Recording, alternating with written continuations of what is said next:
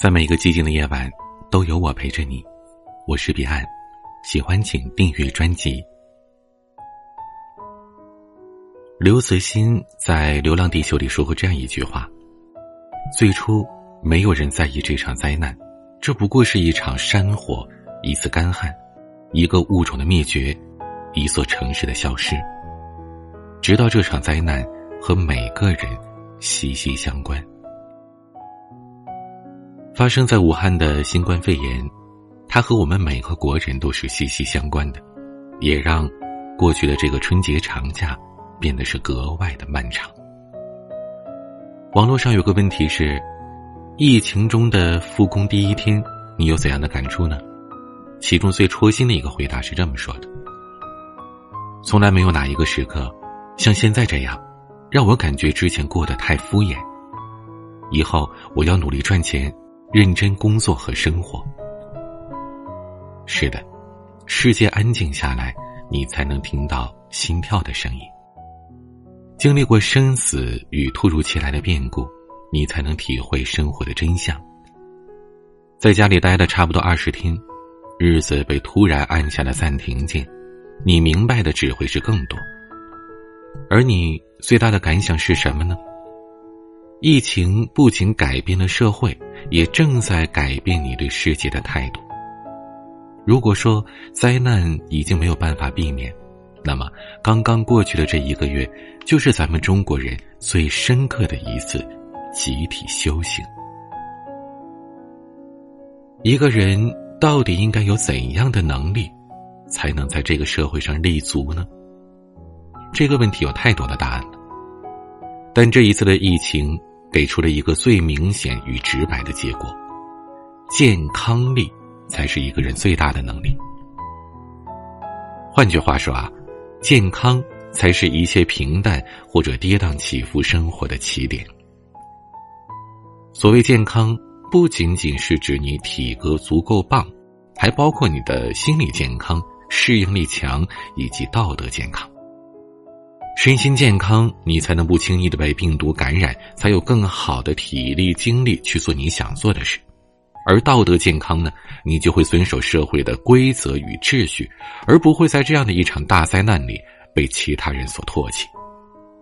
你不会轻易出逃，不会隐瞒自己的出行与旅游的经历，同时拥有身心和道德健康，你才能在所有的风波里安然无恙。寻常的日子里。也许你会有太多通往光鲜或者升级版生活的逻辑，但是渡尽劫波，你会发现，强大的健康力才是最颠簸不破的硬实力。有套房是一切生活稳定感的前提。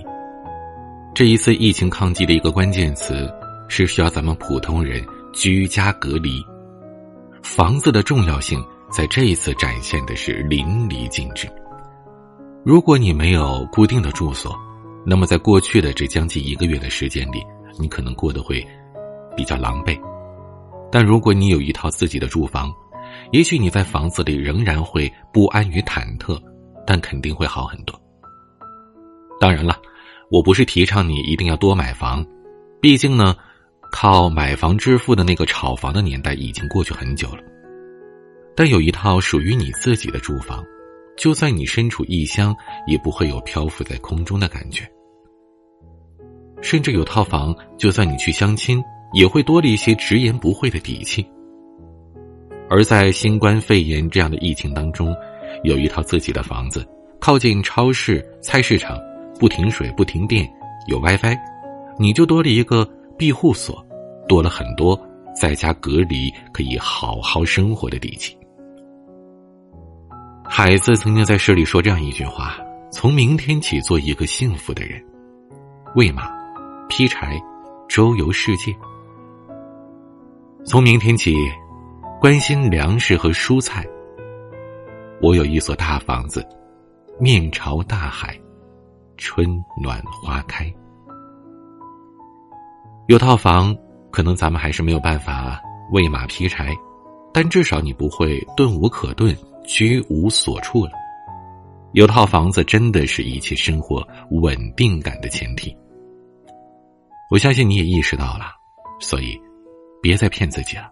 如果手头有足够的余钱，那就去售楼处吧。除了要有房、要有健康力之外，你还不能没有存款。这一次的新冠疫情，哪部分人最难受呢？当然是被感染者以及他们的亲友，还有那些身处在抗疫情第一线的工作人员们。但除了这些人之外，其实还有一些人是生活的比较难受的，就是没有存款的人。这次的假期如此的漫长，复工遥遥无期，车贷、房贷仍然是在那儿，但是固定的收入突然好像变得不可预期了。没有存款，那每天的生活开支都是对生活余量的透支，让人变得紧张。可能过去你总觉得。没有存款无所谓啊，反正我有能力去赚钱，我也交了社保，交了医保，就算是生了大病，也可以报销绝大部分，也算是一种保障了，甚至还买了一些保险。那我不用留太多的手头的余钱现金了。但生活只会告诉你赤裸裸的事实：如果你穷到手头连一点点的存款都没有，痛苦一定会随之而来的。我不知道大家有没有印象哈？以前有这么一句广告词，说的非常好：年纪越大，越没有人会原谅你的穷。真的是这样的，年龄越大，而你的存款越少的话，生活对你投的信任票就会越少。就举一个我自己前两天刚刚经历的这样一个例子吧。前天，我有差不多一年没联系的。大学的一位男生同学，也是我们班的兄弟啊，在我们班排老二，我们都叫他二哥。我这二哥呢，给我打电话，寒暄了几句之后呢，就是想问我借些钱，说呢，在家呀，呃，停工了快一个月了，一个月没上班，这老板肯定不给发工钱，这月底的信用卡就没法还了，想借些钱呢，来度日。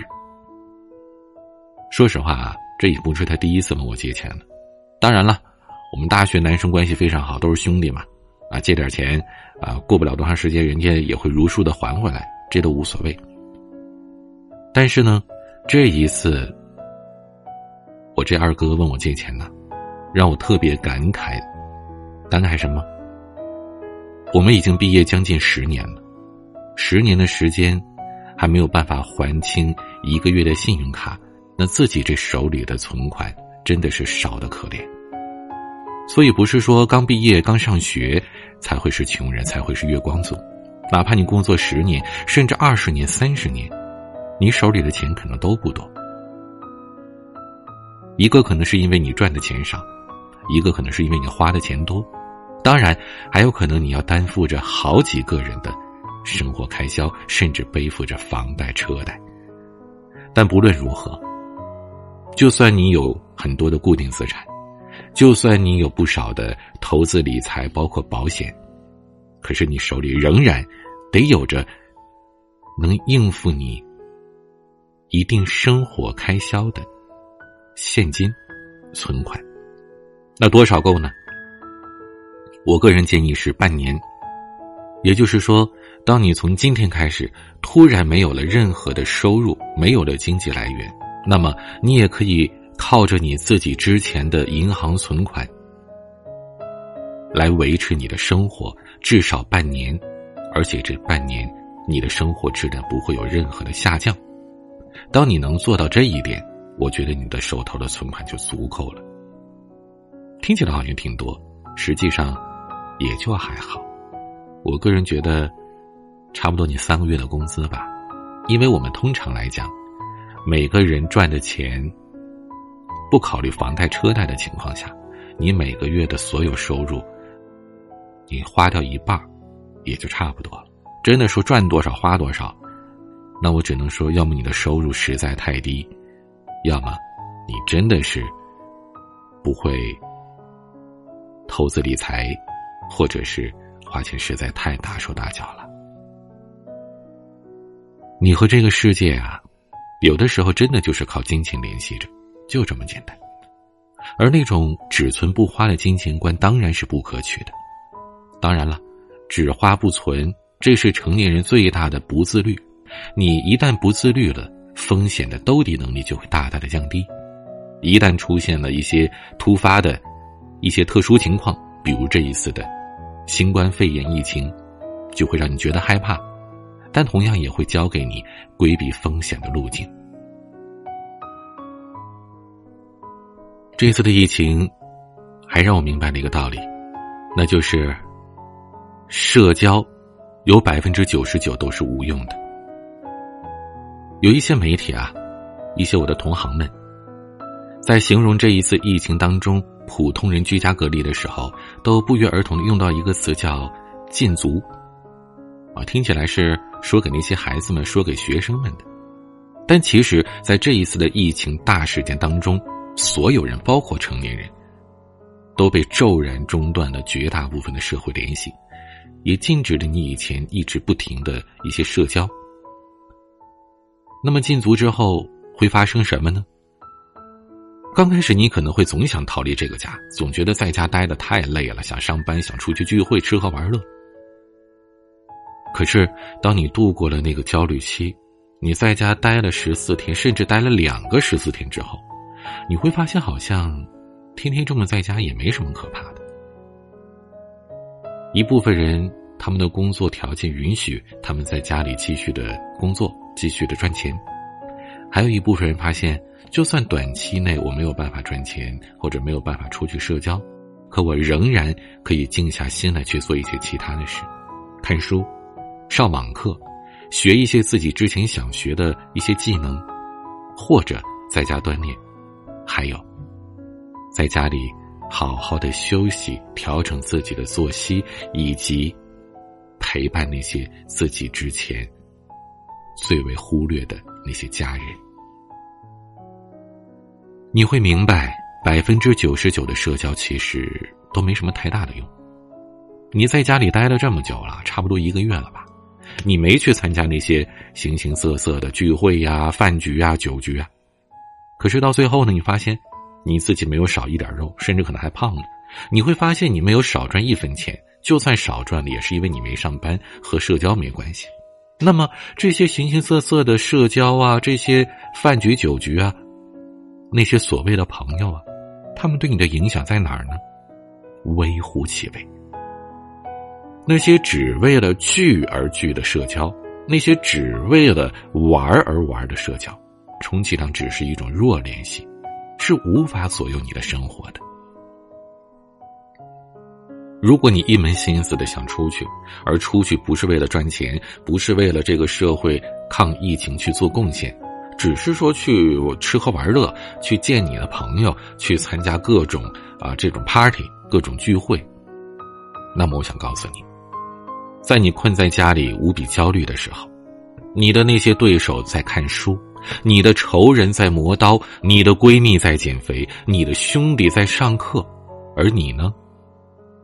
你把时间浪费在一场又一场的饭局当中，这种生活真的是。不值得再这样过下去了。你真正需要的是有价值的社交，有意义的遇见。是你要变得更优秀，要成为你所在的行业的前五十，或者，如果你是学生的话，你得努力成为你班级甚至年级的前十五。你变得更强大，你的人脉自然就丰富了。你要做那个吸引所有人的暴风眼，而不是像一个去追逐蜂蜜的蜜蜂一样。还有一个道理，我希望你懂：一辈子太长，要跟有趣的人在一起。其实这个道理应该是最多人理解的。在家待了二十多天，差不多一个月了。出趟门呢，大家都不太容易。重复的空间与生活的作息，怎么熬呢？有些人呢，整天愁眉苦脸的，甚至有些人可能变得抑郁了。最近呢，有好多许久不联系的听友都跟我说：“哎，彼岸呐，最近睡不好觉啊，多亏了又重新听你的节目了，我才能睡得好。”还有人说：“彼岸呐，以前听你的节目睡得都可好了，可是在家憋太久了，听你的节目也睡不着了。这是因为什么？因为他们的焦虑感变得更严重了。那为什么会是这样？而有些人却可以倒头就睡，该吃吃，该喝喝，每天在家玩的特别开心，或者是生活的特别惬意。除了说他们在家有自己的事情。”除了他们在家有着可以学习、休息、健身，甚至是在家办公这样的一些条件，除此之外，还有一点，他们很有趣。有趣的人，抗压能力就强，哪怕在这居家隔离的日子里，也会活出另外一种滋味来。不信的话，你可以刷刷微博，看看抖音。这网上有太多苦中作乐的人了，被困在农村老家，不能回城市里上班，就在磨棚旁边扮毛驴一圈一圈在那转。有人给橘子接生，有人在家里面打球，还有人演起了情景小剧。除了那些专门做自媒体为生的人之外，更多的那些都是素人，都是咱们身边的普通人。他们为什么会做这些？因为他们要打发时间，他们要苦中作乐。甚至他们都不觉得苦，就是为了在平常的，或者说有一点点不同寻常的这种长达半个月甚至一个月居家隔离的日子里，要找点乐子。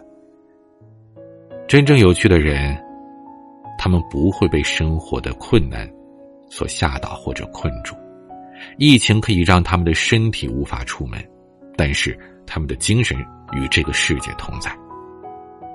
这个世界上的普通人很多，但是有趣的人很少。所以，我希望你能做一个虽然普通但是很有趣的人。我相信生活当中如果有这样的人，也一定会非常的吸引你，会给你很多的正能量，很多的情绪价值的，对吧？所以，希望你也可以变成这样的人。如果你不是，那么当你遇到这样人的时候，请你珍惜。比如我。最后一个想要和你分享的观点就是：不要迷恋深夜的酒，一定要喝清晨的粥，照顾好你的身体。平时的生活当中，不管你是学习还是上班工作，都会觉得熬夜无所谓，反正年轻，也知道哎呀得养生了，毕竟九零后、九五后都是枸杞保温杯了。但是。熬着最深的夜，敷着最贵的面膜，这是大部分年轻人一个生活的现状。能让十点钟之前睡觉的人是寥寥无几啊。可是，现在谁都不能出去了，都在家里憋着。这生活的习惯突然就呈现了两极分化。那些经常熬夜的人分成了两种。有些人呢，依然是每天熬夜，反正有手机有 WiFi 可以上网，随便刷抖音看视频，照样睡不着觉。甚至可能熬得更狠了，反正我第二天不用早起上班了，不用上学，对吧？这是一种极端，而另外一种极端就是，有些人突然开始生活变得更规律了，一日三餐按时吃饭，不熬夜，早睡早起。甚至开始在家里做一些健身锻炼的运动。当他们做了这些事情之后，忽然发现，除了让他们身体变得更加舒服了、健康了、睡眠变得好了、心情变得好了之外，他们还有另外一个意外收获。他们更加去注重自身之外的这个世界了，开始在乎身边的那些。曾经被他们忽略许久的家人、爱人、朋友了。很多忙于工作的人发现啊，自己已经很久没有跟孩子相处这么长的时间了。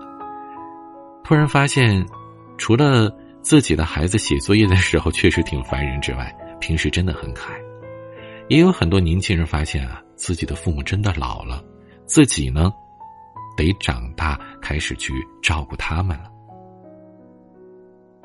新冠肺炎疫情当然是一次灾难。但是换个角度来说，它又何尝不是给咱们所有人一个机会，让我们和最亲近的人在一起呢？灾难和意外，那都是不速之客，咱们不能等他们到来才去爱那些值得爱的人。深夜的酒，喧嚣与热闹，固然会让人血脉喷张、兴奋不已，但是。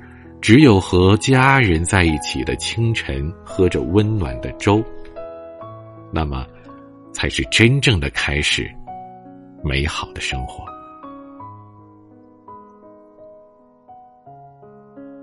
你千万不要迷恋那深夜的酒，一定要喝清晨的粥，千万不要留恋熙熙攘攘的世界，而忘了家和家人。俗话说。回家要趁早，爱父母至亲，要在当下。现在呢，很多城市已经复工了，被紧急刹车的中国重新开始走在路上，正常的生活也逐渐的重启了。但这不是简单的重启，而是你替那些不幸离开了这个世界的他们在活着。是你在替自己曾经荒废的昨天在活着。疫情的形势依然严峻，我们绝对不能放松，一定要用比之前更加高度警惕的姿态去应对。对未来真正的慷慨，是把一切献给现在。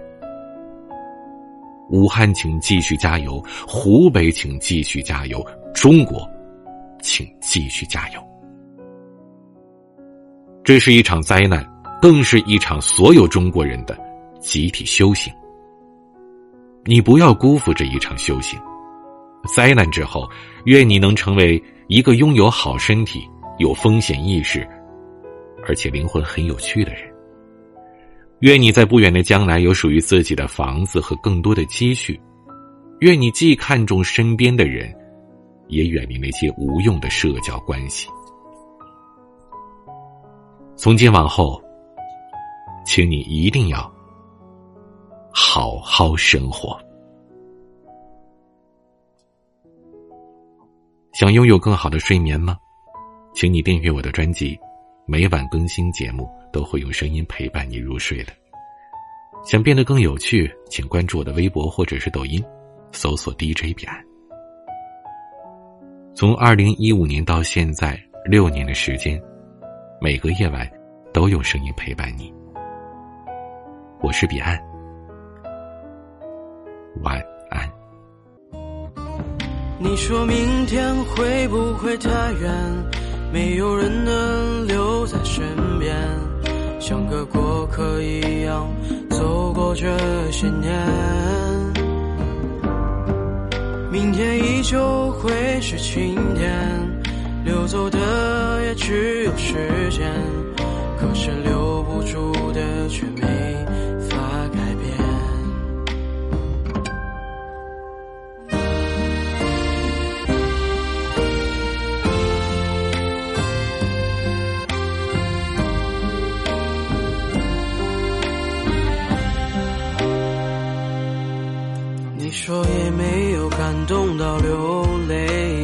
故事，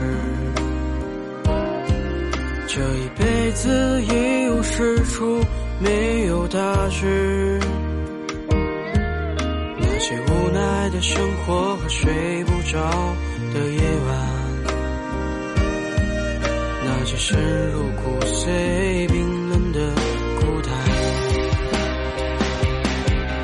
恍惚间，你。说想回到从前，还想留在他的身边。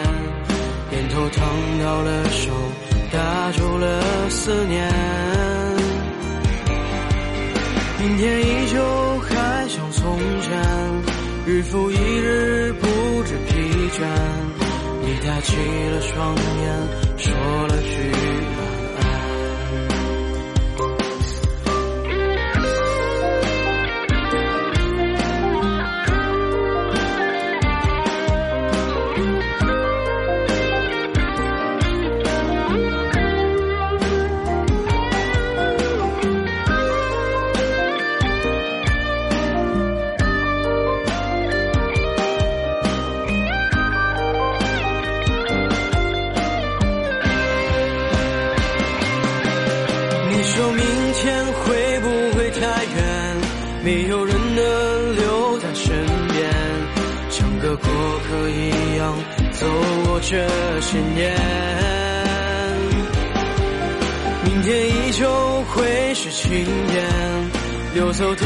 也只有时间，可是留不住的却没法改变。